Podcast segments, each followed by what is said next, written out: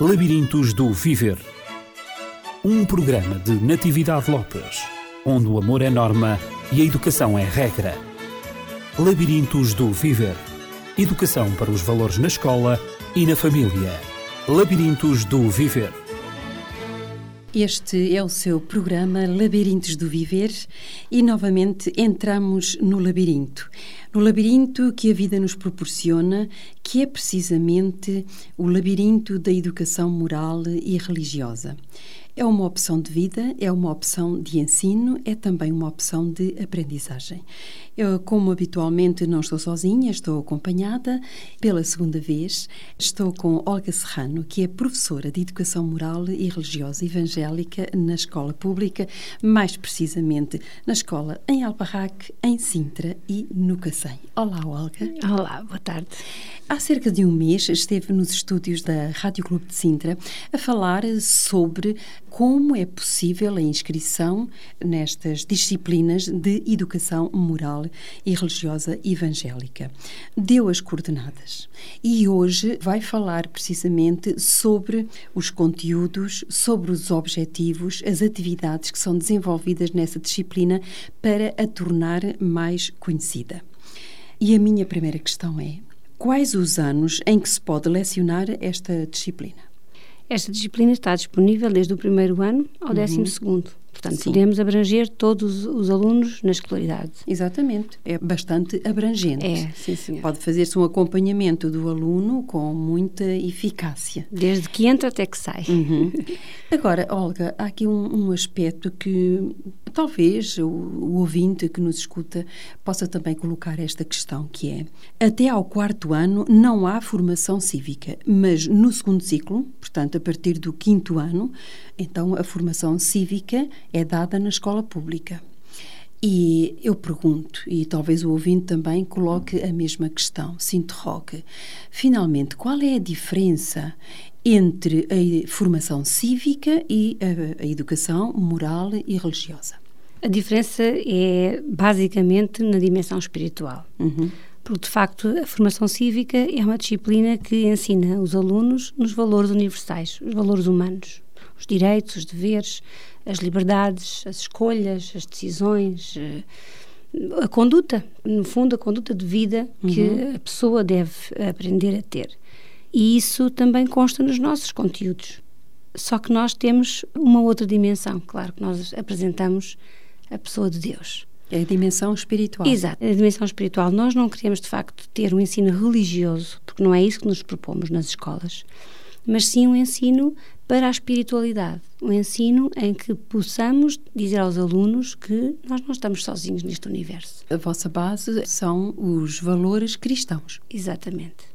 Agora, seria bom, talvez, para uma melhor compreensão daquilo que é feito uh, no, no, lecionar desta própria disciplina, Educação Moral e Religiosa, talvez acompanhar o ensino da disciplina ao nível de conteúdos, como já falámos, ao nível de objetivos e de atividades, mas vamos começar pelos objetivos.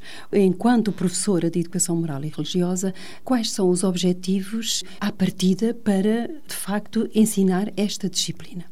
Como alvos na nossa disciplina, nós realmente temos o desejo de transmitir à criança a dimensão vertical, a dimensão horizontal e a dimensão interior. E eu quero dizer o que é com isto? Por dimensão vertical. Exato. Nós não estamos a dizer isto às crianças. Isto é, de facto, uma análise dos nossos objetivos. Mas, na dimensão vertical, nós queremos transmitir à criança que existe um Deus, existe um Criador nós estamos a olhar para um universo lindíssimo, maravilhoso, extremamente bem desenhado e conseguido, com uma perfeição e um equilíbrio extremo que não veio por acaso. Nós não ensinamos às crianças que as coisas aconteceram por acaso ou que apenas vieram de uma evolução. Nós acreditamos que pode haver evolução e tem havido evoluções ao longo destes milhares e milhões de anos, mas o princípio, o princípio de tudo. No sentido das origens. Exato, a origem há um criador. Na uhum. origem há um desenhador, há um arquiteto de todo o nosso. Há uma inteligência há superior. Exatamente. Portanto, contar que realmente nós temos alguém que se lembrou de nós, que projetou tudo isto para nós e que nos construiu a nós também. Portanto, esta é a dimensão vertical. Na dimensão horizontal, nós desenvolvemos as atividades e os conteúdos da disciplina da criança face aos outros. Portanto, a minha relação com o meu próximo. Como é que eu me devo relacionar com aquele que está ao meu lado. E também comigo mesma, portanto, a dimensão interior. Conhecer-me, saber quem eu sou, como sou feito, como eu sinto, como eu penso. Dar-me valor a mim próprio. Então, estas são as três pilares da disciplina. Portanto, vamos recapitular.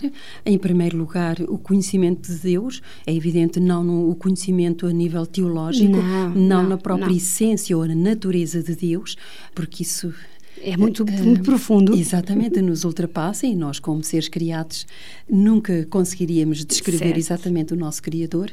Isso seria uma utopia, não é? Mas temos que conhecer, sobretudo, o seu caráter, não Sem é? dúvida. Portanto, quem é Deus? Porque Ele revelou o seu caráter através da sua palavra, a Bíblia Sagrada. Exato. Então, primeiro objetivo, na dimensão vertical, é o conhecimento de Deus. Depois, o conhecimento de si próprio. O aluno deve conhecer, faça um Deus criador ou um Deus de amor, quem sou eu? Exato. E como é que Criado sou por ele. considerada por ele Exatamente. também. Depois, e quem é o outro? Agora, trabalha-se então a dimensão da relação com o outro, a Exatamente. convivência com o outro. Exatamente.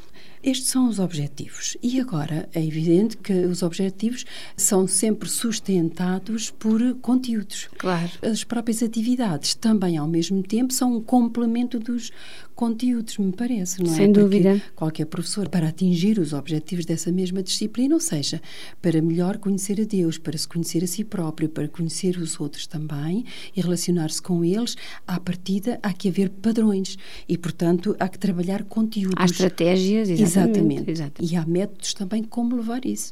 A compreensão de tudo isso passa muito pelas atividades. Sim, sim. Agora, Olga, se não fosse pedir-lhe muito, talvez então transmitir-nos o que é que se dá assim muito sumariamente a nível de conteúdos. Certo. Então nós estamos aqui a focar o primeiro ciclo. Vamos Sim. lembrar disso, não é? Hoje vamos falar apenas. Exato.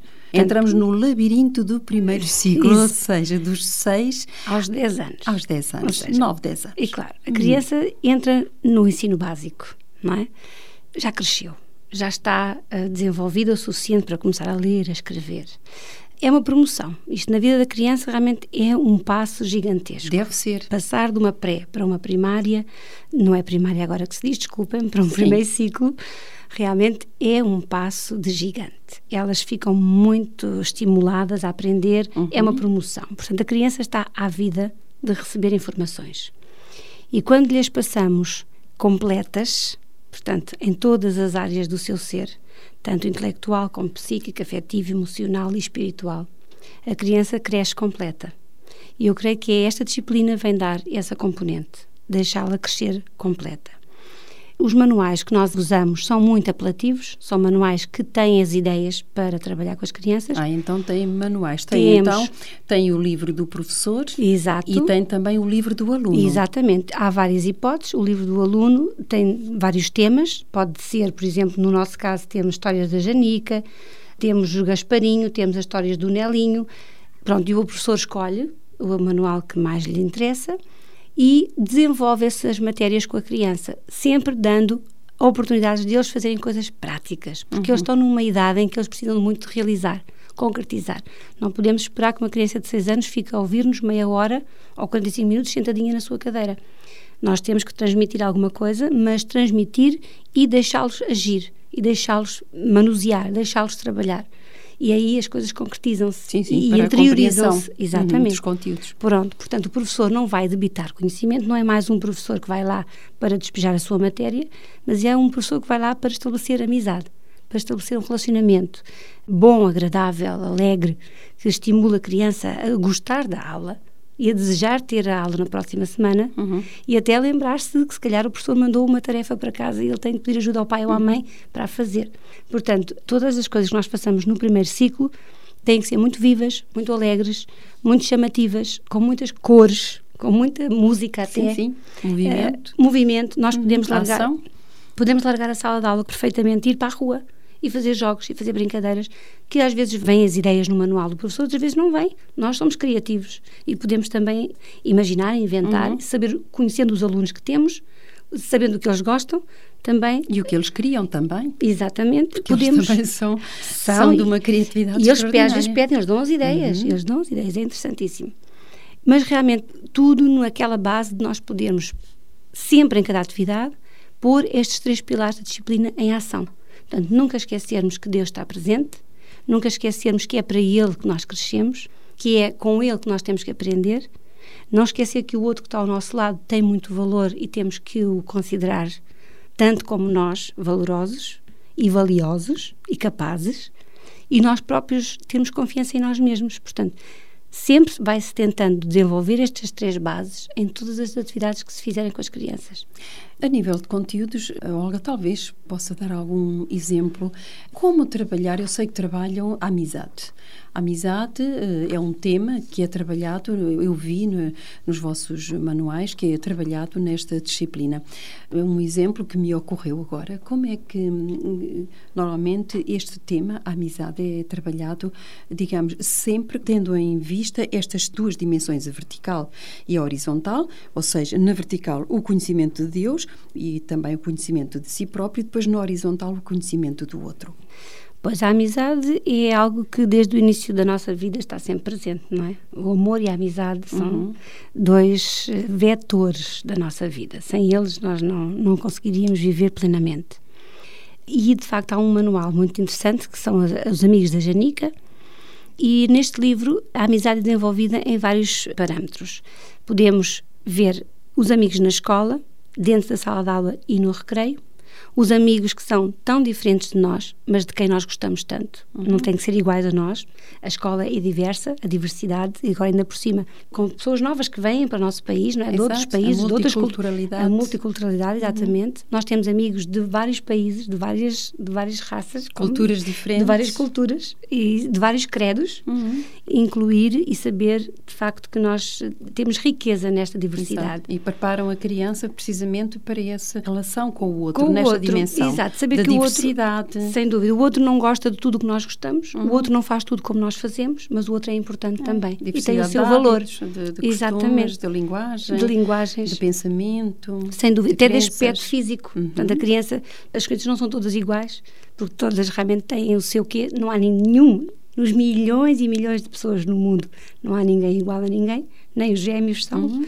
Temos um Deus criador, criativo, é, podemos também dizer o que isso. Eu ia, o que eu ia perguntar. Onde é que a dimensão de Deus é encontrada aqui nestes conteúdos, na amizade com os outros e claro. toda esta diversidade? Dizendo é que, que, Deus, Deus é criou-nos Deus criou de uma maneira de tão criativa que de facto não há um ser igual ao outro ser. Hum. Portanto, todos nós somos diferentes. É como as flores, não é? Exatamente. E os animais e os também são todos diferentes. Exatamente. Cores diferentes, Exatamente. linguagem diferente, Aspecto, linguagem aspectos própria, diferentes. formas diferentes. Portanto, temos um Deus funções criativo. diferentes. Exato. E uhum. aqui, por exemplo, neste livrinho, quando se fala da amizade e falamos dos amigos na escola, os amigos na família, os amigos na vizinhança, os amigos nas férias, tem sempre um paralelo com uma história bíblica. Uhum. Portanto, temos realmente a nossa vida. Aí entra então em ação o fator da fé. Da é? fé, exato. E ensinarmos que há um livro especial, um livro chamado Bíblia, um livro cheio de histórias lindas, de pessoas lindas como nós somos lindos, com defeitos também como nós. Apesar de sermos lindos e Deus criou-nos assim, nós também temos defeitos. E isso não quer dizer que nós sejamos menos bonitos. Uhum. Nós somos bonitos sempre, com algumas falhas de vez em quando. Então nós temos que ir sabendo limar essas falhas. E são as histórias, eh, são as histórias desse livro, a Bíblia Sagrada, que servem como modelos de crianças que viveram experiências, crianças e adultos, e adultos. que viveram experiências mais positivas ou menos ou positivas. Menos, e que aprenderam de alguma maneira qual é o sentido da vida. E, sobretudo, da criança por excelência, não é? Que é a pessoa de Jesus Cristo. Exatamente. E também, também foi criança. Exatamente. Também ensinamos esse paralelo, né? uhum. Jesus como menino que nasceu como bebê, tal qual como eles, que passou uma infância como eles, uhum. e nós podemos ir vendo o crescimento estudou, de Jesus, que estudou, também. exatamente. Uhum. E depois, um exemplo, diferentes mas amigos, é a primeira lição deste manual. E aí nós vamos fazer o paralelo da escolha dos discípulos. Jesus escolheu 12 amigos, todos diferentes uns dos outros. Não é? Portanto, e trabalhou com todos e eles. E trabalhou com todos Ele eles. era o mestre e, e os, os, seus discípulos Exatamente. eram os alunos. É? E se eles foram rebeldes, alguns deles, não é? E se foram difíceis de, é, de... O mestre teve problemas com alguns, claro é? que teve. De relacionamento, Sem dúvida. E de viesse, disciplina. E viesse ele hoje, que uhum. encontraria se calhar as mesmas dificuldades. Com certeza, o ser humano é sempre o mesmo. Somos, exato. em todas as épocas, não é? Diferentes, mas iguais, não é? é. Exatamente. Portanto, Na maneira é, de reagir. É interessante que as crianças são realmente muito pequeninas. Podemos dizer, ah, elas não percebem nada destas coisas ainda. É muito cedo. Uhum. Não, não é muito cedo. Não é porque, de facto, há aqui, nestas histórias, ensinos para a vida. Ensinos tão profundos e que podem ser dados de uma maneira tão simples que eles vão, vão guardando no seu coração. Uhum. Eles vão guardando na sua mente. Um dia mais tarde eles vão se lembrar daquela história, daquele exemplo. No fundo, é a base para o seu sistema de valores e também para eles aprenderem a fazer escolhas. Exatamente. Eh, são, digamos, comportamentos padrão, Exato. sobretudo aqueles que são positivos. Mesmo aqueles que têm alguma coisa de negativo, quando se erra, também se aprende muito com os erros. E, e as histórias bíblicas que estão cheias de erros, momentos uh, menos positivos vividos por pessoas, quer crianças, quer adultos, não é?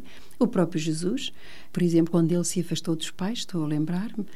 Ficou uh, para trás e assustou foi, toda foi a gente. repreendido em público, aos 13 anos, já na, na, em plena adolescência, quando ele foi repreendido pela sua mãe.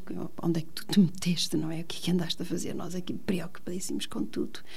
Aqui vemos, portanto, o uso da liberdade e trabalha-se uma série de, humano, de é? noções, é? de valores que de facto são importantes e, e que no fundo ficam como uh, atitudes, comportamentos padrão, quer para adultos, quer para crianças, quando nós os lemos, os estudamos, meditamos sobre eles. E sempre o aspecto humano ao lado do aspecto divino. Portanto, uhum. de facto, é, é maravilhoso vermos como as coisas se complementam e como nós, apenas humanos, precisamos desta dimensão espiritual da nossa vida porque de facto ficamos, eu creio que ficamos muito aquém do nosso propósito, se não incluirmos o lado espiritual na nossa vida. Sim, existe, existe a educação humanista em que os valores humanos são de facto desenvolvidos de uma, de uma maneira talvez até exagerada em que a dimensão do outro, de facto, é tão desenvolvida que acaba por anular, por vezes, eh, e a dimensão também de mim próprio, acaba por anular a dimensão do transcendente, a dimensão claro. do divino. Como humanista, como centro o homem, não é? Hum, eu sou exatamente. o centro. No humanismo é assim, eu sou exatamente. o centro. E, de facto, nós não conseguimos, não podemos ser o centro, porque nós não temos solução para todas as coisas. Nós não temos eh, não temos respostas para todas as coisas. Eu Tanto. não consigo resolver em minha própria vida muitas das vezes as minhas questões, os meus problemas. Eu não me basto a mim própria. Eu preciso da ajuda de Deus. Nós não somos o centro, na minha perspectiva. O que é que acha, Olga, um, relativamente à dimensão uh, existencial do fim da vida? É porque todos os seres humanos, todos nós temos que encarar isso. E os nossos alunos, por vezes, também perdem irmãos, perdem os seus irmãos bebês, que por vezes vítimas oh, de doenças, perdem pais, perdem a mãe, ou perdem o pai, ou os dois, em acidentes, em doenças Isso. graves também. SIDA vitima muita gente, o cancro, enfim, por vezes em idades jovens e crianças também com doenças, eh, doenças graves também. E estes são os, os, verdadeiros problemas com os quais nós temos que lidar. O problema do sofrimento, o problema da morte, hum. são aqueles problemas muito, muito difíceis por vezes de explicar à criança. Mas, digamos, como é que uh, um humanista explica estes problemas humanos e como é que um cristão pode. Qual será a diferença? Que resposta é que nós damos a uma criança que esteja a passar por um momento difícil destes na sua vida, perda de alguém, de alguém muito querido, como são os pais, ou, ou mesmo um colega, ou mesmo um irmão? E qual é a resposta de um humanista e, e de um cristão? Olha, isso realmente é um tema muito profundo e muito sério. São situações que nós que vivemos nós, na escola, não é? Sim, sim, sim. Com muita frequência. E que não é fácil lidar com ele. Uhum. O que eu lhe digo muito sinceramente é que eu creio que até muitos humanistas, nessa hora, falam de Deus. Portanto, somos humanistas... Mesmo os humanistas ateus. Porque há os agnósticos e há os ateus humanistas. Pois, de facto, é muito particular. Cada um não é, responderá consoante as suas convicções e consoante uhum. aquilo que por vezes lhe vem na hora inspirado por si próprio ou por Deus para responder. Mas realmente o que eu sinto é que, na minha perspectiva, eu tenho mais facilidade em responder a uma criança com essas dificuldades quando eu apresento Jesus. É mais fácil, é mais hum, explicável nós podemos dizer a uma criança que perdeu alguém que neste momento Jesus está a tomar conta dela. Que neste momento já não sofre mais, já não tem mais dor, não tem aquela doença, já não claro, já não vai fazer mais, não vai fazer pior que o que já podia ter feito, mas neste momento a pessoa está com Deus, está num descanso eterno, está guardado. E, para mim, isto é uma resposta que eu gosto de dar e que eu creio que alivia a criança e dá-lhe uma resposta, não posso dizer concreta, não é? Porque isso não são respostas concretas. Eu creio que o humanista terá mais dificuldades em responder a estas coisas. E, se calhar vai, relação, vai culpar Deus, não sei se isso irá culpar Deus, mas se, não, se, Deus não existe, não vamos culpá-lo. Olha, é muito sério e é muito pessoal também. Uhum.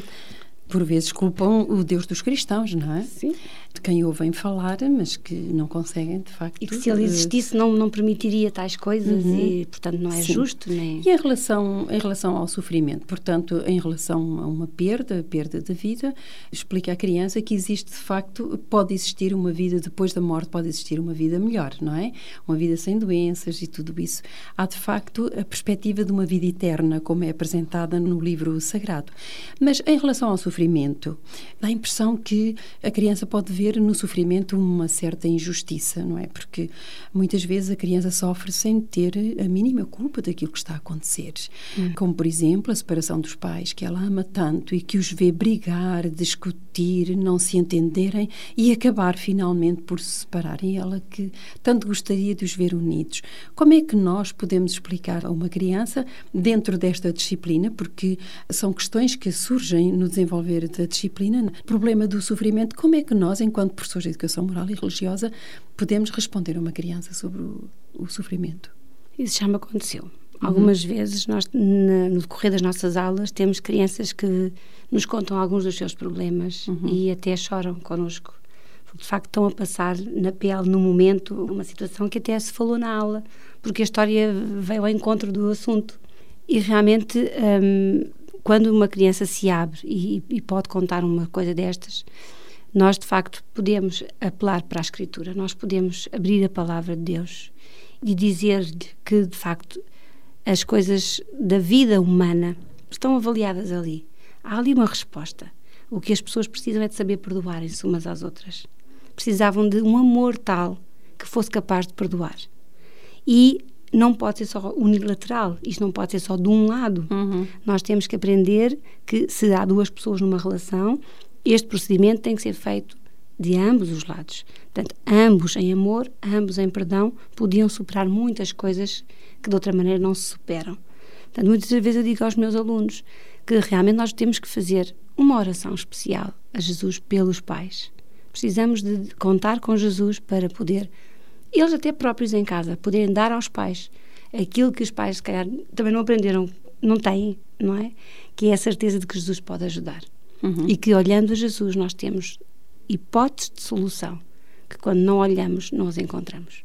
Interessante, portanto, essa dimensão ajuda-os, de facto, a aceitarem o sofrimento não como culpa de, de alguém, culpa do outro, ou minha, de, minha própria culpa, não é? Eles, por vezes, as crianças julgam-se culpadas pela zanga dos pais. Exatamente. E os pais não têm esta noção. Uhum, uhum. Eles pensam que foi por causa deles que os pais se zangaram uhum. e ficam tristíssimos, culpando-se a si próprios porque fizeram uma birra ou, ou não obedeceram e os pais naquele momento zangaram-se por causa dele. Quantas vezes uhum. as brigas entre pai e mãe podem começar por causa dos filhos, mas não são os filhos a real causa. Há outras causas por trás que a criança não conhece, mas vai pensar que foi ela a culpada.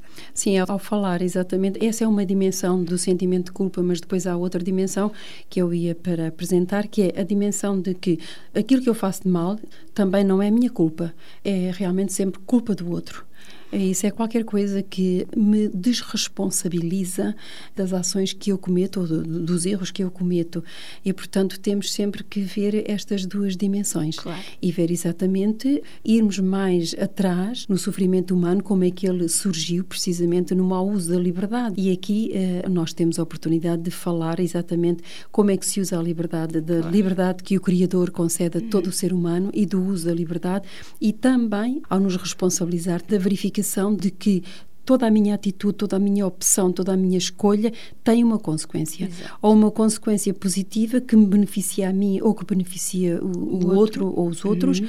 ou então que me prejudica a mim e que prejudica também automaticamente os outros. A tal dimensão uh, horizontal que falávamos no princípio, não é? Exatamente. A dimensão horizontal é essa uhum. mesmo. É uhum. aquilo que eu faço implica com os outros, o que os outros fazem implicam comigo, uhum. como encontrar o equilíbrio como perdoar o amigo que me empurrou, como perdoar o amigo que mentiu sobre mim, como gerir estas coisas, não é? E então, Olga, parece-me que vocês trabalham, uh, estes conteúdos são, são trabalhados ao longo do ano. Exatamente. Porque eles são sugeridos pelas próprias histórias, quer histórias bíblicas, uhum. quer histórias humanas, que estão no, no manual, no manual e que servem como base para um debate, para uma conversa, para um questionar de, Olha, de, desculpe interrompê-la, de só, vivências. Só para, muito rápido, que também sei. Sim, sim, estamos a chegar ao ar, por, por exemplo, que estou já a tentar há um, resumir. Há um livro que tem uma história lindíssima sobre o nascimento de um irmão. Portanto, isto vem ao encontro ah, de isso muita... é o Gasparinho, não é? É, está, é, okay. é. O Gasparinho tem aqui uma mão. lição. Exato. Este personagem teve um humano, uma mana, aliás, mas hum. ele não queria um humano, queria um cãozinho. Então, é toda aquela... O Gasparinho é um ursinho. É um ursinho. É um ursinho que era filho único e depois, de repente, os pais dão-lhe uma grande notícia que vai ter um presente muito especial e ele pensa que é o cãozinho. E não é um cãozinho, é uma mana e ele fica muito aborrecido. E depois sente-se rejeitado, sente que é posto de lado, que os miminhos já não são para ele, as prendas já não são para ele. Pronto, há aqui uma história tudo muito... aquilo pode acontecer a uma criança quando ela não está preparada claro, devidamente claro. e até às vezes mesmo estando preparada há surpresas. Não? É? Ah, ah, ah, isto é muito interessante de se viver e de ver as crianças no ativo, dizendo da sua justiça, dando as suas, uh, falando dos seus sentimentos, uhum. e às vezes os pais não têm esta noção é interessante. Que é muito e levando bom. as crianças a pensar também. Exatamente. Então, ao mesmo tempo que, que a criança é ensinada a exteriorizar e a identificar os seus próprios sentimentos e os sentimentos dos outros, é? pois, pois. Uh, uh, também, ao mesmo tempo, ela vai a pensar, estimula o pensamento claro, e, sobretudo, claro. a interiorizar esses mesmos valores. Porque é que isto aconteceu? Mas isto poderia ser de forma diferente. Como é que nós poderemos evitar isto no futuro? Pois, é? é verdade. Muito bem. Haverá alguma coisa mais que queira dizer eu, para, eu, para concluirmos? Sim, portanto, é, começar logo esta disciplina no primeiro ciclo é muito importante. Nós temos mais uh, alunos no segundo e terceiro ciclo. Portanto, há muitas escolas uh, do primeiro ciclo que não têm esta disciplina. Uhum. Mas é um apelo que eu deixo aqui aos pais, porque no fundo está na mão dos pais quererem esta disciplina, inscreverem os seus filhos e dizerem à escola que gostariam de ver esta disciplina lá, na escola onde os seus filhos estão. E a ainda podem fazê-lo. Podem fazê-lo. Mesmo em setembro ainda podem fazê-lo. E a Comacep fará todos os esforços para encontrar um professor disponível para lecionar esta disciplina na escola que for indicada com X alunos. Quando se refere à Comacep, refere-se uh, à, comissão, à, comissão. à comissão que é responsável por uh, colocar Pelo os professores. Ensino, exatamente, pela colocação de, de professores nas, nas escolas, nas escolas uh, que se dirigem à Comacep e que pedem precisamente para, um, para irem lecionar esta disciplina Exato. na medida em que há alunos que se inscreveram nessa e as mesma escola. E as escolas públicas têm informações, porque nós uhum. dirigimos cartas para eles, que se houver alunos interessados, comunicam à Comacep e a Comacep faz as diligências para uh, mandar o professor independentemente da religião que o aluno professe ou independentemente da crença dos pais, basta realmente a vontade dos pais e a vontade do aluno também certo, em frequentar estas certo, disciplinas. porque nós não estamos a falar de religiões. Exatamente. Eu digo mais uma vez e friso São os valores bem. cristãos que Exatamente. são transmitidos com valores, base na Bíblia Sagrada. Os meus alunos chegam a ir assistir à aula do meu colega de Católica e os alunos de Católica uhum. vêm assistir à minha aula. Porque são os valores espirituais que estão em, em causa aqui, que estão em questão. Exato. Eles gostam de saber Eles gostam de saber. Então, qual é a diferença? Porque é que, porque é que há duas disciplinas deste cariz? Então vamos ver, e de facto a diferença não é nenhuma praticamente, porque nós estamos nas escolas não a ensinar religião, Exato. mas a ensinar princípios cristãos. Os valores cristãos. Exatamente. Aliás, Jorge Sampaio, precisamente, acabou por, eh, numa destas semanas, acabou por escrever também e, e afirmar e escrever sobre isto que seria necessário, seria muito, muito salutar para o ensino em Portugal que se desse a história das religiões, por exemplo, nas escolas, eh, para que o, o fenómeno religioso possa ser compreendido e, sobretudo, como a Olga referiu há pouco, dentro de toda a diversidade de culturas e religiões que hoje, através da imigração, vêm ao nosso país, os nossos alunos também saberem a razão de, uhum. da sua fé ou de não terem fé, mas, sobretudo, como somos um país predominantemente cristão, há muitos séculos, assim nós também sabermos o que é ser cristão e quais são as crenças e os valores que nos distinguem de, dos outros que por vezes são não cristãos. Exato. Nós, para outros anos mais a seguir, nós temos um manual que fala de fé e religiões. Uhum. Isso é já no secundário. É. Olga, então eu lanço-lhe o desafio para continuarmos a desenvolver os conteúdos para se tornarem conhecidos do nosso auditório e precisamente vamos falar dos conteúdos do segundo e terceiro ciclos no, no próximo programa e também falaremos dos objetivos.